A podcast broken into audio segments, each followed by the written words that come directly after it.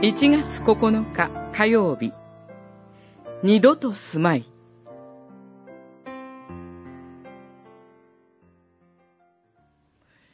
主はなだめの香りを嗅いで御心に言われた。人に対して大地を呪うことは二度と住まい。人が心に思うことは幼い時から悪いのだ。私はこの度したように、生き物をことごとく打つことは二度と住まい。創世記、八章二十一節。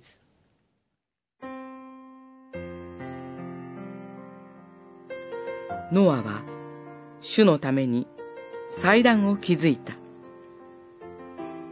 箱舟から出たノアが、最初にしたことは神礼拝でした。そのノアの姿に、あるべき創造世界が象徴されています。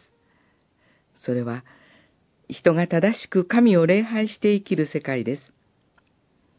人間は、神を礼拝するために創造され、礼拝することで、本来の尊厳を取り戻します。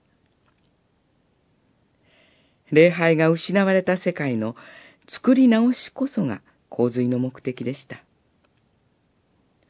この礼拝を受け入れて、神はご自分に言い聞かせられます。二度と住まいと。これは神の恵みの決定です。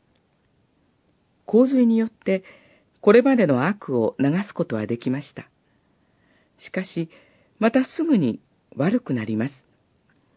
人の心は悪に傾いているからです。外側の汚れを落としても、内側から汚さが染み出してきます。これを清めるためには、裁きと呪いではダメです。許しと癒しが必要です。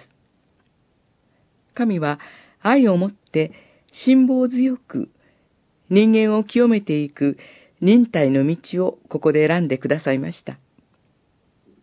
残念ながら私たち人間は、神が大地を呪わないと言ってくださったのに、自ら大地を軽く扱い、滅びを引き寄せています。神の忍耐を無にしないでいたいものです。